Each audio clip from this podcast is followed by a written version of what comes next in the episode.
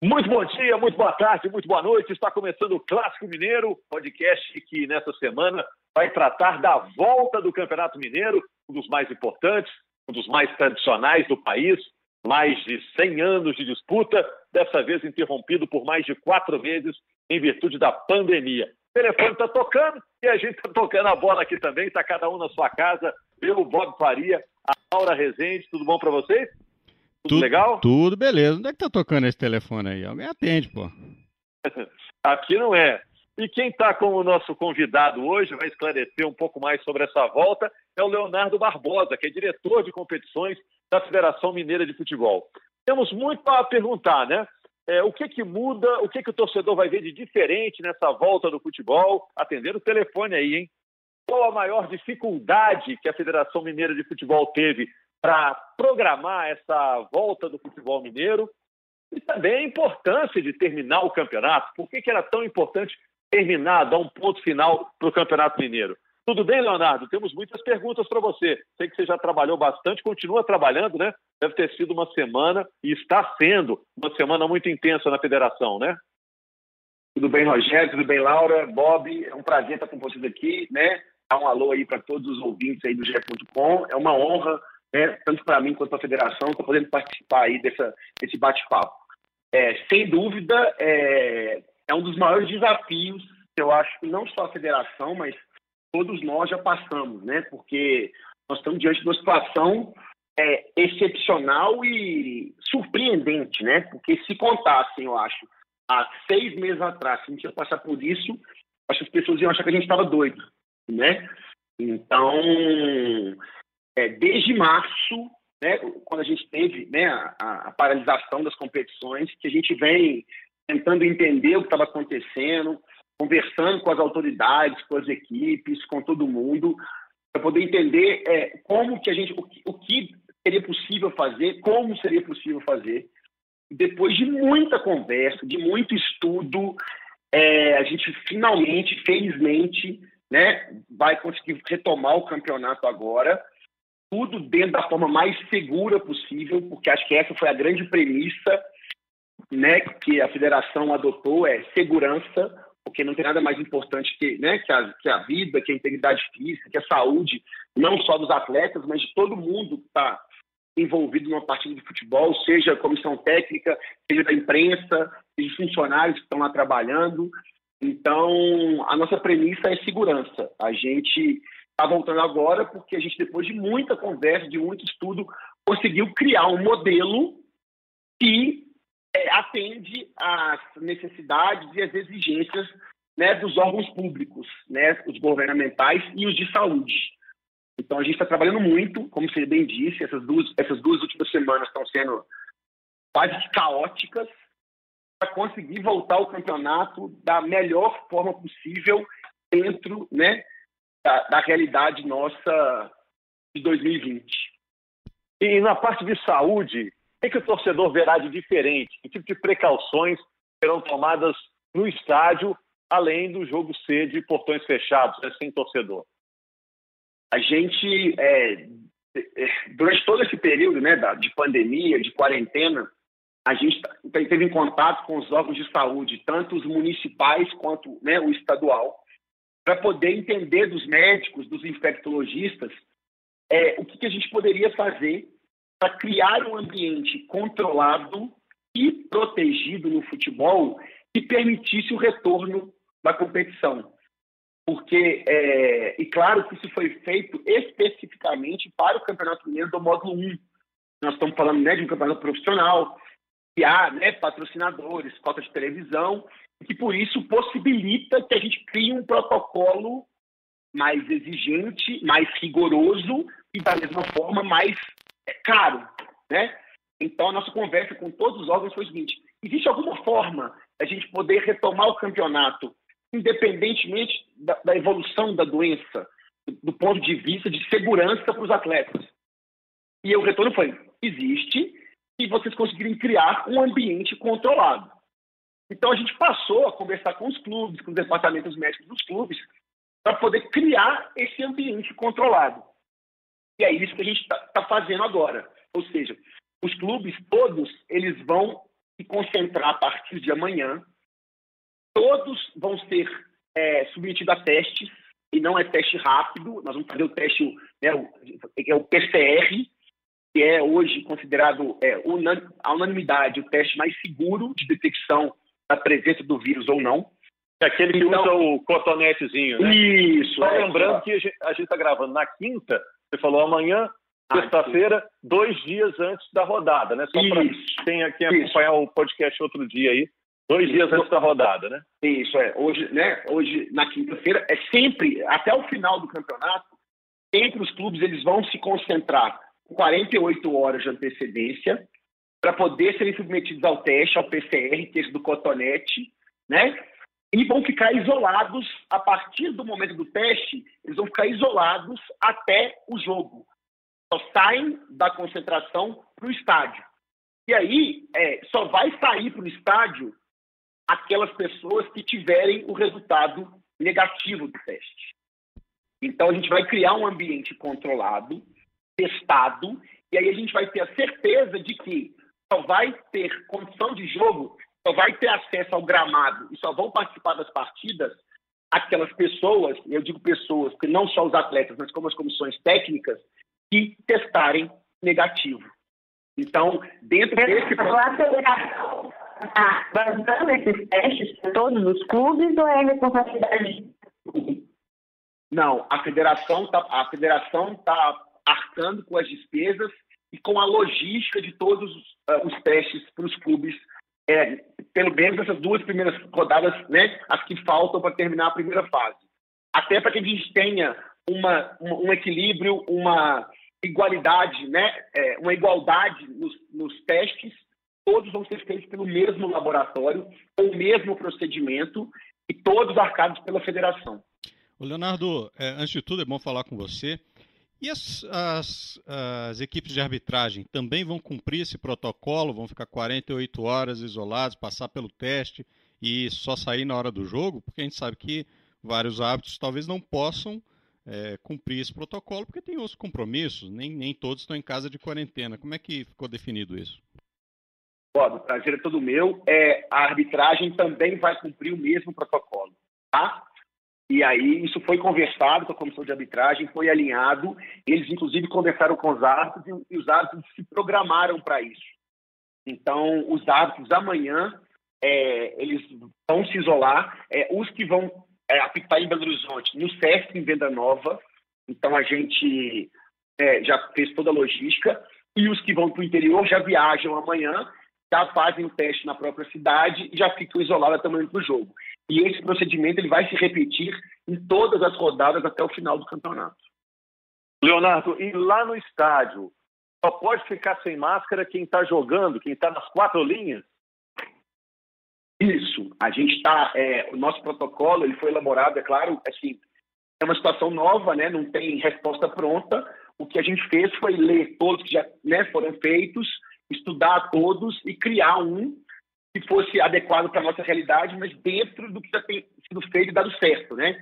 A gente não tem a menor pretensão de, é, de inventar qualquer tipo de novidade, tentar ser é, o inventor da roda, mas é, fazer o, o certo, o seguro, né, do que já foi feito e tem dado certo. Então, é, nós, a gente vai, a gente criou duas zonas nos estádios, então todos os estádios estão divididos em duas zonas, zona 1 e zona 2.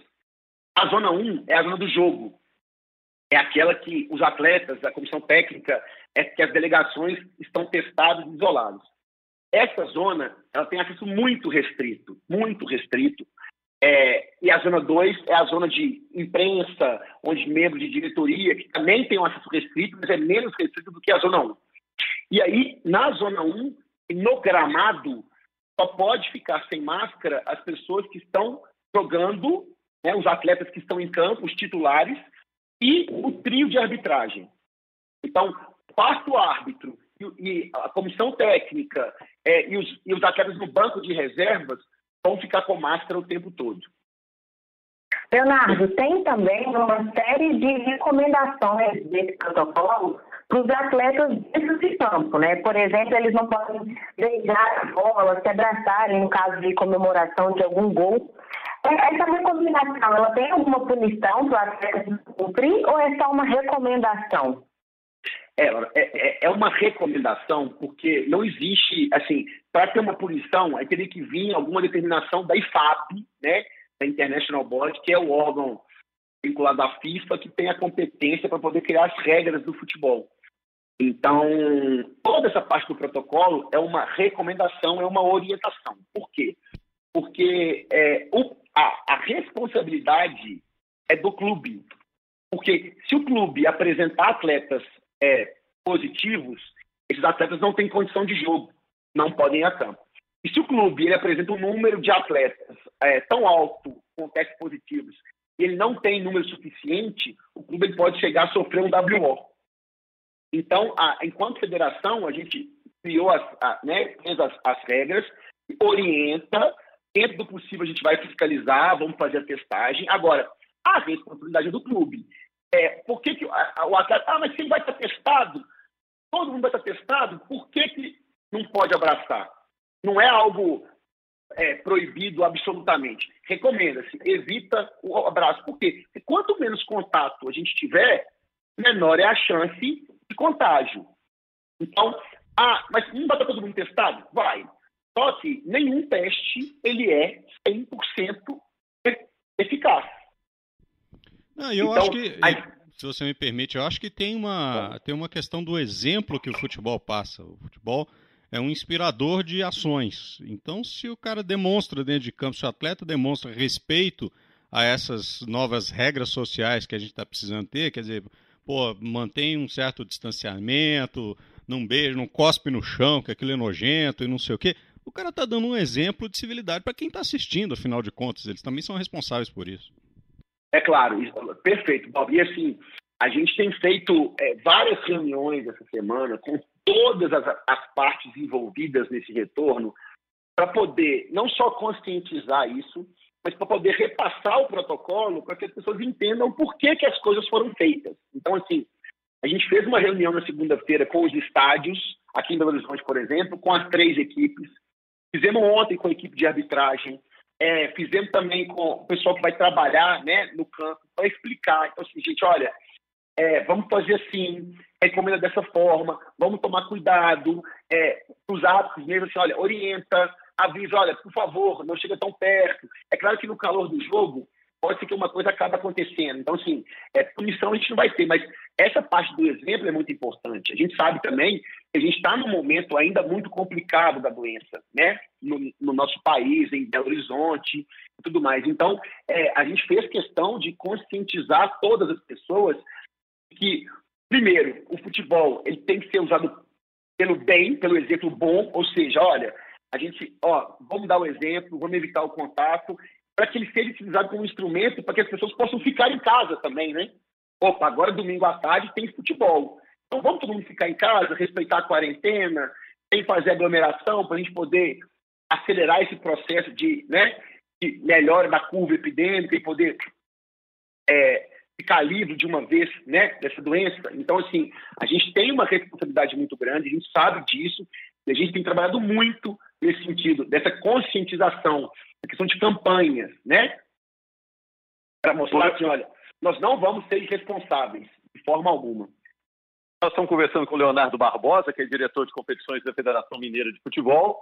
É, deu para notar né, que a federação está fazendo um trabalho é, é, árduo né, e muito detalhado para que o futebol vote em condições é, de terminar a competição.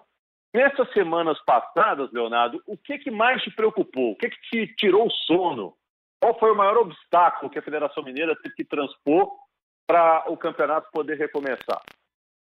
O primeiro foi a liberação dos órgãos públicos, tanto do Estado e depois é, as prefeituras.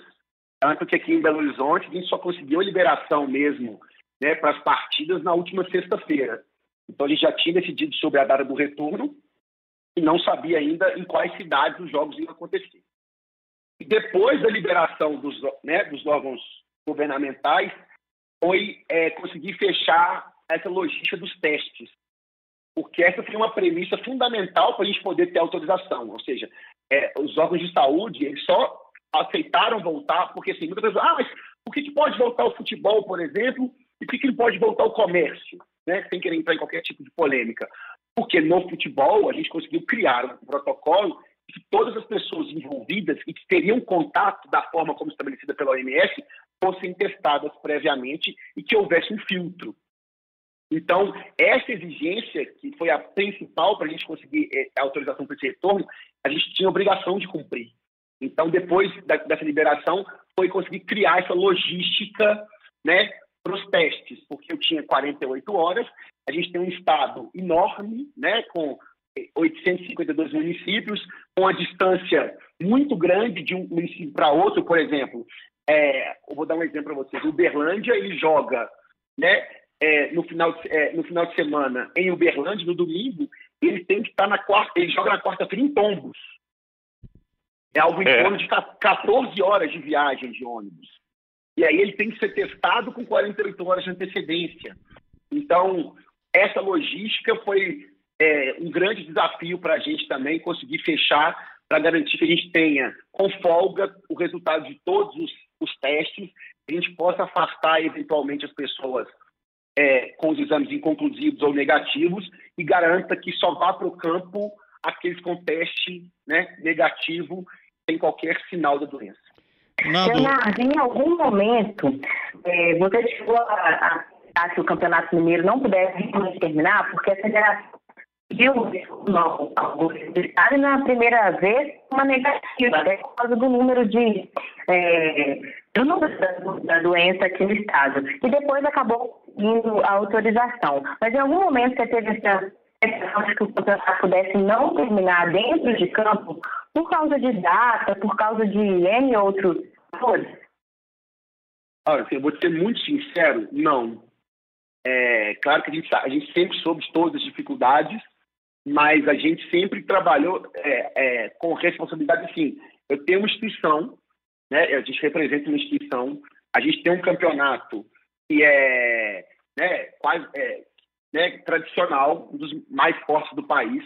A gente tem obrigações né, com patrocinadores, com a emissora detentora dos direitos. Então, assim, a gente foi aguardando, tentando analisar os cenários, mas, assim, é, a gente ainda tinha algumas possibilidades. Então, assim, a gente sabia, por exemplo, que por mais que a gente não conseguisse agora, eu tenho até o final do ano, né? É, eu teria até o final do ano para poder encerrar. Não faltavam muitas rodadas para a gente acabar.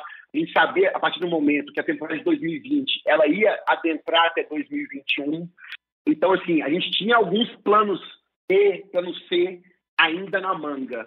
Então, a gente não, a gente não trabalhou em momento algum com a possibilidade de se encerrar o campeonato. Até porque... Leonardo, Foi. É, é, o campeonato ele não vai terminar agora, né? Vão, vão faltar duas datas para as finais. Você tem mais ou menos uma ideia de quando essas finais ocorreriam? Rogério, é, isso vai depender muito de quem são os finalistas, quem serão finalistas. Porque a, a ideia, a nossa ideia, porque para a gente poder terminar o campeonato, a gente teria que é, jogar nas mesmas datas do brasileiro. Então, a gente conversou com os clubes, e, e, uma coisa que é muito importante ser dito, né? A gente, to, to, durante todo esse período, durante todo esse processo, a gente teve em contato constante com os clubes. Claro que existem interesses é, distintos né, na competição e tudo mais, mas é, no final das contas, todos os clubes entenderam, concordaram, todos estão se empenhando ao máximo para esse retorno. Então, assim, estão confinados não só. É, a, maioria dos clubes está confinada é, a semana inteira, não, é só, não são só as 48 horas. Mas é, aí, o, que a gente, o que foi decidido, não só pela federação, mas né, com a aval dos clubes, que por serem só duas equipes, é, se a gente fosse definir antes, a gente teria que analisar uma série de é, premissas. Ah, está disputando Copa do Brasil, está disputando Série A, está disputando Série B, é, tem competição é, internacional, não tem. Então, a gente achou melhor ter, fazer o que é o possível, sem atropelar demais até a semifinal. E aí, no dia seguinte, né, no dia 6 de agosto, a gente vai fazer uma reunião com os dois finalistas e aí vamos pegar o calendário e definir as datas. Então, por exemplo, as duas equipes finalistas não disputarem Copa do Brasil, nós vamos pegar as duas próximas datas de Copa do Brasil e vamos marcar. Ah, não, as equipes ainda estão na Copa do Brasil Então a gente vai aguardar, entendeu? Ah, vamos pegar uma data do brasileiro, então, vamos tentar chegar num acordo aqui de alguma rodada do brasileiro que é menos problemática, para a gente poder conseguir fazer, encaixar.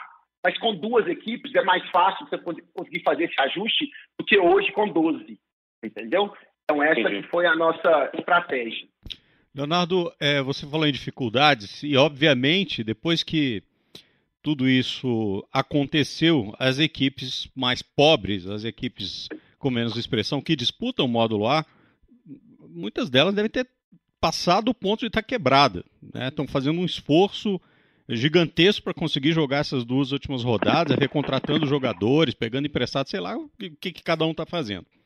A Federação Mineira, como uh, uma agregação desses clubes, já começa a pensar num plano de ajuda, de salvamento, um plano para tentar é, fomentar alguma ação que possa ajudar esses clubes para mantê-los em atividade, até para que no ano que vem né, é, eles possam ter condições de disputar de novo o campeonato estadual? Bom, esse, é, é, esse já era o nosso desafio antes da pandemia, né? E eu acho que agora ele está é, tá, tá ainda maior.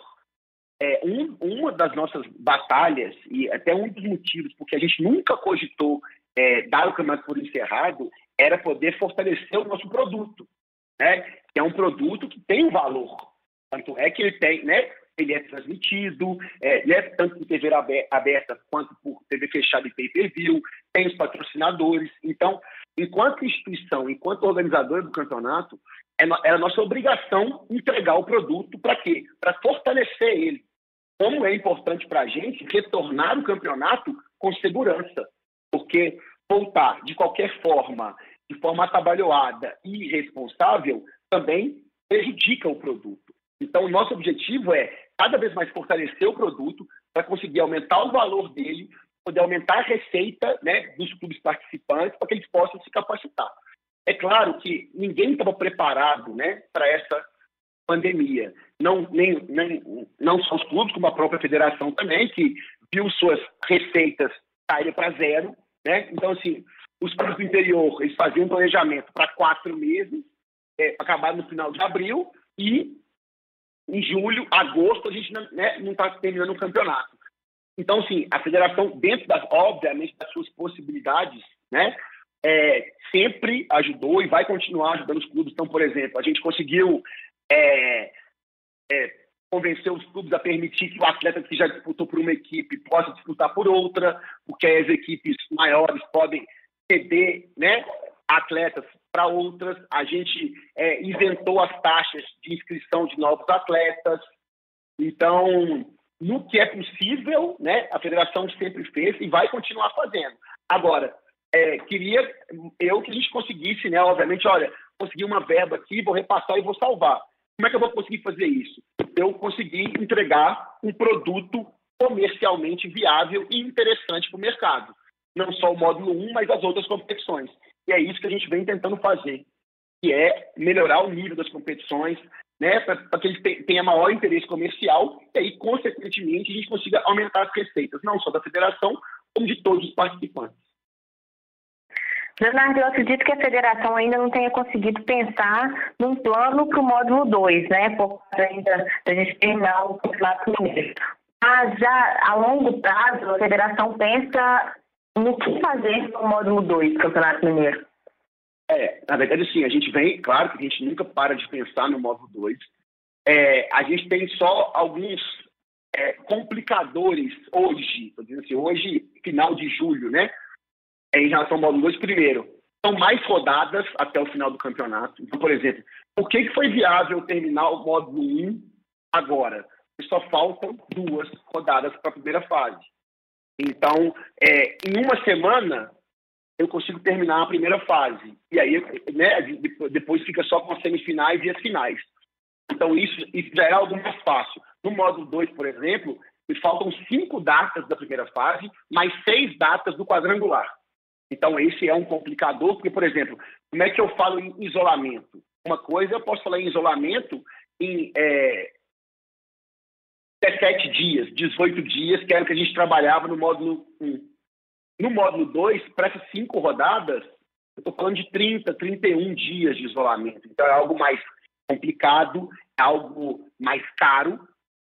E hoje a gente ainda não, é, a gente ainda não definiu a data do retorno.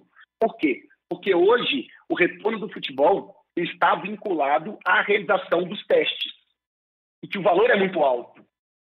Então, a gente ainda não conseguiu equacionar isso, porque os clubes do módulo 2 não têm verba de TV, os patrocínios são muito menores, então é difícil para os times do módulo 1, um, o módulo 2 é muito maior. Agora, a gente tem, né, é, é sempre bom lembrar que a temporada 2020 ela vai terminar só em fevereiro de 2021.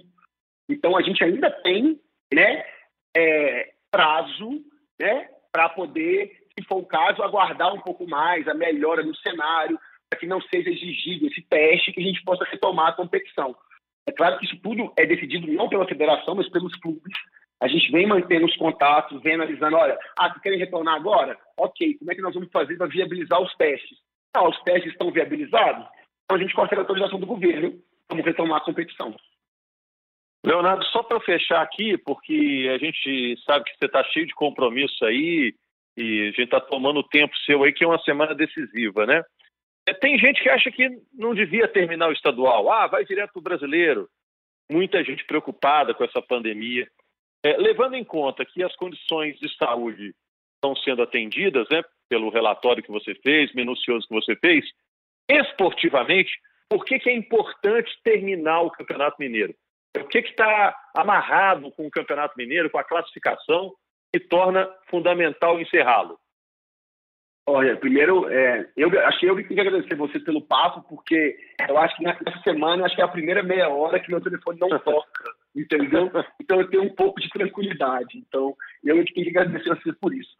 Mas assim, é, a gente tem é, vários motivos né, para poder defender e sustentar o retorno do futebol.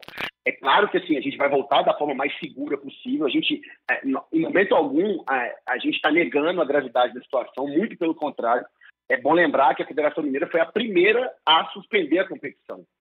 Então, a gente suspendeu a competição no próprio domingo, né, no dia 15 de março, e quase todas as federações esperaram a segunda ou a terça-feira para poder é, suspender. Muitos até acharam que a gente tinha sido precipitado, mas a gente sempre soube da gravidade da situação e só aceitava voltar se tivesse um mínimo né, é, aceitável de segurança e com autorização do governo. A gente não ia comprar briga, é, em momento algum a gente ia contra, muito pelo contrário. Agora, é, em relação à competição em si, a gente tem vários argumentos. Por exemplo, é, não só a parte comercial, né, a parte financeira, por exemplo, os clubes receberam cota de TV. Então tem um contrato assinado, tem um mínimo de partidas você encerrar a competição, você está tendo uma quebra de contrato, tem multa, tem uma série de questões com patrocinadores, com a valorização do campeonato. Se você promete uma coisa e não entrega, você perde credibilidade, então você tem uma consequência. Agora, desportivamente, é sempre bom lembrar que o Campeonato Mineiro, além de definir rebaixamento, ele define Copa do Brasil, ele define Série D. Então, é, o terminar o campeonato é fundamental porque ele tem reflexos diretos na temporada 2021. Então, e, além disso, todos os, é, todos os países né, e todos os campeonatos que foram encerrados em virtude da, da pandemia, sem ser no campo, eles hoje estão pendentes de decisão judicial. Então, a gente sempre lutou, sempre decidiu, olha, nós vamos fazer o que tiver ao nosso alcance e vamos lutar até o final, porque a gente sabia que a pior coisa do mundo era ter um campeonato terminado, é, popularmente dito, no tapetão, né? Então, a gente fez tudo com muita responsabilidade, nós continuamos fazendo, nós vamos ser muito é, rigorosos no cumprimento desse protocolo e a gente espera, sim, poder terminar o campeonato da forma mais segura para todo mundo. Ok, Bob e Laura, é, fechou? Acho que não, ficou muito bem explicado, muito bem explicado e a gente só deseja que dê tudo certo. Afinal de contas, estamos torcendo para que haja futebol, porque todos nós é, gostamos e queremos isso, mas queremos que todos estejam seguros. Então, tomara que dê tudo certo. Eu, eu, eu que agradeço, obrigado, e aí pode ter certeza que da parte da federação nós vamos é, realizar né, o melhor trabalho possível. Obrigado aí pela oportunidade, foi um prazer, estou sempre às ordens. Obrigado você, Leonardo. E a gente diz também que por parte da imprensa, nossa empresa mesmo, vai com um grupo limitado de pessoas para esse jogo, tem todo um sistema de testagem também, para que todo mundo trabalhe com segurança, né? E não corra risco nem ofereça risco, né? É um momento especial que todo mundo está compreendendo e o futebol está voltando e tomara que seja bem sucedido, né? É, né, né, nesse retorno, o nosso principal esporte. Valeu, Leonardo, valeu, Bob, valeu, Laura. Obrigado a todos. Obrigada. Valeu. Valeu, um abraço. Do Clássico Mineiro, seu podcast falando das coisas de Minas Gerais, no domingo 26, o Campeonato Mineiro está de volta. Um grande abraço.